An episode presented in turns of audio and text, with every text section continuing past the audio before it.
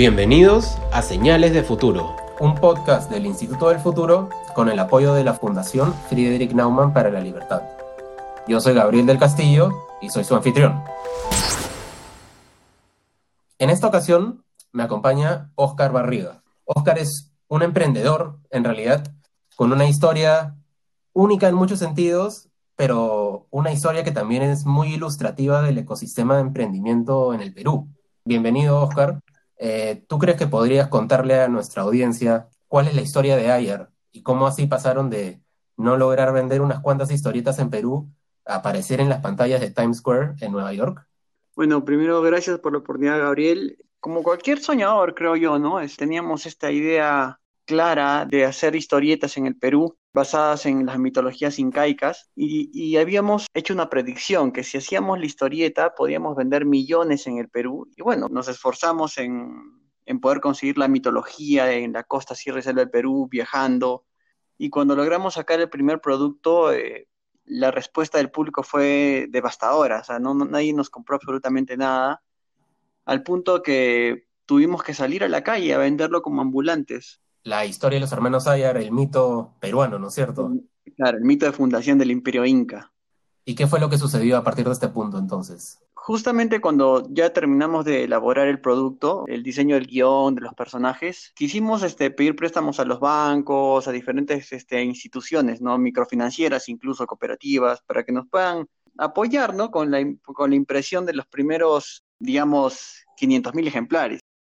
Luego bajamos a mil ejemplares, o sea, o sea nada, y tampoco nos podían prestar porque, bueno, éramos una microempresa, no teníamos ningún historial crediticio, y bueno, a pesar de que eran 1.600 soles, lo que se nos ocurrió fue que nos prestara una, un familiar este dinero. Nos prestaron y bueno, nosotros este, imprimimos el, el material, el cómic, el, primer, el número uno, y lo dejamos por toda Arequipa.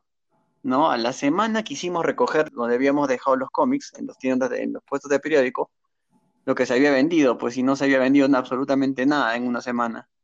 Algunos nos devolvían el producto, algunos decían que, bueno, hay que darle una semana más de tiempo, pero ya este, nuestro familiar ya estaba que nos pedía obviamente la devolución del dinero, así que no quedó otra que salir a la mercaderes de Arequipa y venderlo como ambulantes, ¿no? O sea, al mano alzada como un buen cañillita diciendo lleven su historia, eh, conozca la leyenda de los hermanos Ayar, diferentes tipos de, promoción, pero a nivel de ambulantes, ¿no?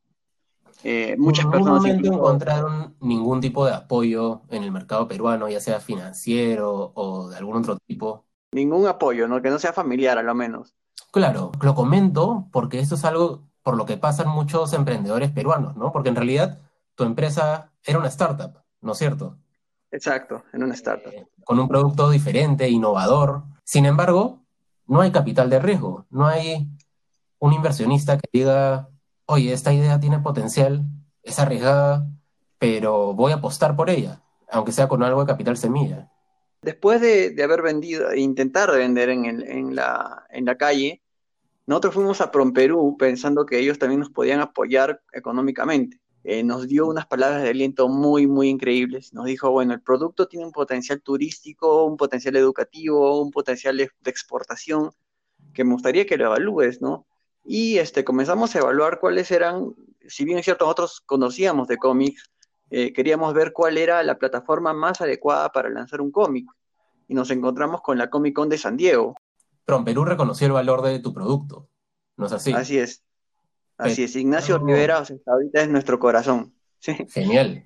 Pero sin embargo, no hubo, digamos, ese apoyo financiero de una entidad del Estado que quizás debería existir. No tiene que ser PROM Perú, pero ¿tú qué piensas, Oscar? Sí, podría ser. Yo, de hecho, este, mandé un par de proyectos de leyes para emprendedores a diferentes este, congresistas que, bueno, solo, solo quedaron en, mesa de partes, ¿no? O sea, viendo el tema de, la, de cómo es una, una startup que tiene, como dices tú, con capital de riesgo, y más que en este, en este tipo de industria, que es una industria creativa, y una, industria innovadora, y una industria que le llaman la economía naranja, ¿no? Este, que las personas no lo han, no lo han visualizado aún, no, no, no, no saben de la riqueza que tienen, ¿no? Este, todo lo que tiene que ver con la economía naranja, este, tiene que tener una ley definida para apoyo, ¿no?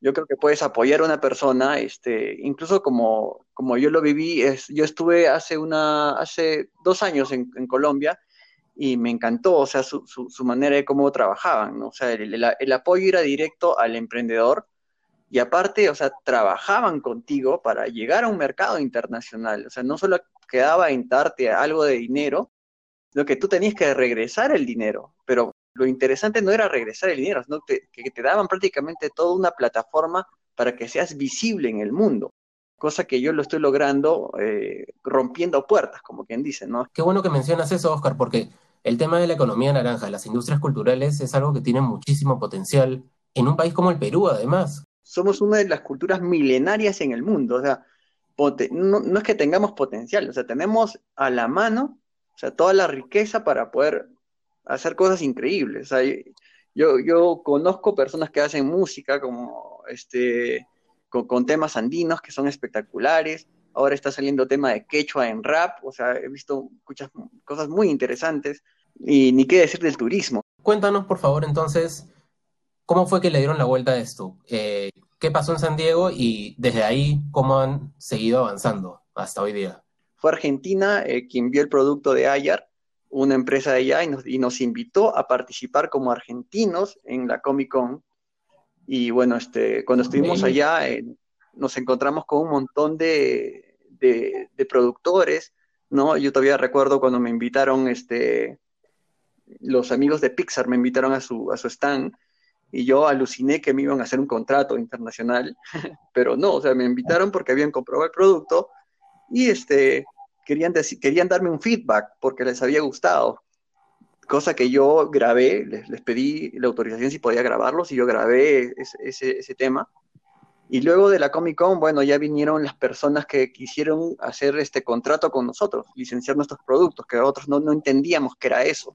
Fue tanto así que no entendíamos la, ni, ni, la palabra licencia, que el primer contrato que nosotros hicimos a tres años eh, fue un total, eh, no, fue, no fue un fracaso, pero no, no, no, no trajo mucho beneficio para la empresa. Fue un mal contrato el que hicimos, pero después ya comenzamos a entenderlo, o sea, comenzamos a, a estudiar las licencias, a viajar para conocer licencias, y así comenzó el, el, el tema de licenciar los productos de, de Ayar.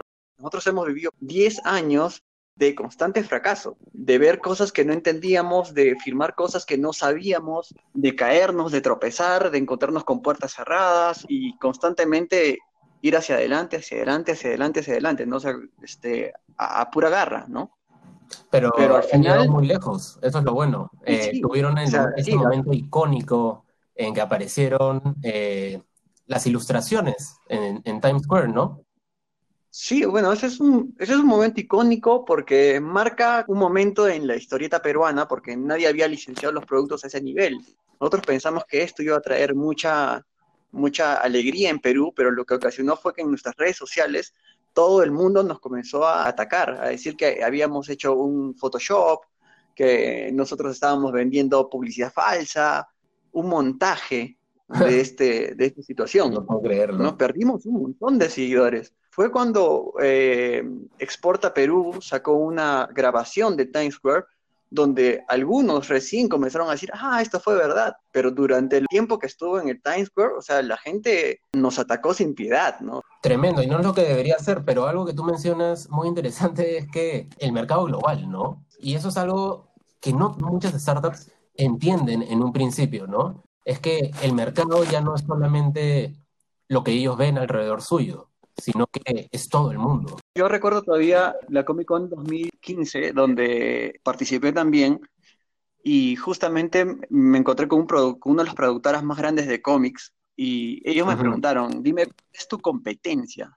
Analicé rápidamente y dije, bueno, no hay ningún Inca aquí en la Comic Con, así que no tengo absolutamente ninguna competencia. Y el pata agarró, me miró, agarró, agarró mi cómic y luego trajo los cómics de Superman, de Batman, de Spider-Man, de Spawn y dijo, bueno, desde que pisaste Estados Unidos, esta es tu competencia. Bueno, esa es la otra cara de la moneda, ¿no? No solo oportunidades, que, sino que la competencia es todo lo que hay afuera. Exacto, así que no me digas que no tienes competencia. Entonces, este, ahí también me di cuenta de que si tenía que hacer un producto, tenía que hacer un producto que esté al mismo nivel competitivo de Marvel, de, de, de DC, de Dark Horse, de Image, ¿no? Entonces comenzamos a, trabajar para que el producto sea de esa calidad, ¿no? Eso es algo que y todas las formas peruanas deberían internalizar, Oscar. ¿Cuál es la situación del emprendimiento ahora? La pandemia nos, eh, nos dio un golpe como para no pararnos. O sea, antes de la pandemia nosotros ya teníamos, por ejemplo, charlas que dar en diferentes universidades, en, en, diferentes este, ciudades del Perú, por no decir también en otros países. Eh, habíamos hecho bastante inversión en, nuestros viajes, como siempre hacemos, y de repente vino la pandemia y nos habían golpeado tantas veces que digo, ya está más, o sea, todo el equipo estaba totalmente desmoralizado. Sin embargo, durante la pandemia comenzaron a suceder cosas espectaculares. Logramos cerrar el contrato con, Norteamérica y con Canadá, con Portugal y Brasil, con Inglaterra, y ahora estamos este, haciendo otras, otras negociaciones y seguimos en pandemia, ¿no? Y, estamos haciendo negociaciones con otros países y en otras plataformas, novela gráfica, también para lo que es videojuego. Nuestra ansiada película, eh, yo me disculpo mucho con las productoras que me, peruanas que me que pidieron que se haga Ayar en, en Perú, pero yo quiero que lo haga una productora internacional porque quiero que salga en todos los idiomas del mundo, en todos los posibles idiomas y que, y que la esperen la película así como muchos esperaron Avengers en su debido momento. Claro. Como tú dices, es una historia de resiliencia, ¿no? Empezaron de una forma un poco complicada, eh, pero han llegado muy lejos. Pensemos en todos los demás emprendimientos peruanos que de repente no llegan tan lejos, pero que tienen potencial. ¿Qué crees tú que tendría que cambiar para mejorar el tema de emprendimiento peruano? O sea, para mí hubiera sido sencillo decir, bueno, mi familia no me apoya, o, o, el, o la SUNAT me tiene del cuello, o la pandemia me mató, o este, qué sé yo, o el Estado no pone leyes para el emprendedor de la economía naranja, o sea, tu pasión te hace indestructible, se podría decirle, ¿no? No vulnerable ante los fracasos, porque como te he dicho, hemos tenido 10 años de fracasos, pero te hace seguir adelante, ¿no? Y eso es en primera instancia, ¿no? Ahora, que el Estado te pueda dar una mejor opción para la economía naranja, pucha, eso es algo, sería espectacular. Pero por principio que le entiendan, ¿no? Porque yo actualmente yo veo, por ejemplo, escucho a algunas personas que hablan de la economía naranja, que son del Estado, y que se nota claramente que no tienen ni la menor idea de lo que es la economía naranja, no tienen ni la menor idea de lo que realmente Perú tiene para ofrecerle al mundo, ¿no? Entonces, bajo esa perspectiva, sí, o sea, hay mucho por hacer. Se pueden crear leyes, o sea, especialmente para la economía naranja, para el emprendedor este, creativo, ¿no? Para poder hacer que sus, sus producciones, sus ideas o, sus, este, sus startups puedan explotar de una forma increíble, ¿no? El potencial que tienen las industrias creativas no es solo potencial, sino es un valor incalculable. Pero así como queremos que se apoye la economía naranja, hay todo un ecosistema de innovación, de emprendimiento, que hay que empezar a apoyar. Y hay que mirar alrededor, ejemplos como el que tú mencionas, del de Colombia, para dar ese tipo de ayuda a los emprendedores peruanos. Y así podamos tener más startups e historias de éxito locales, pero en un mercado global. Entonces, bueno, con eso muchas gracias, Oscar, por contarnos tu historia hoy día y conversar conmigo. Eso fue Señales de Futuro, gracias a la Fundación Friedrich Naumann y al Instituto del Futuro. Hasta la próxima.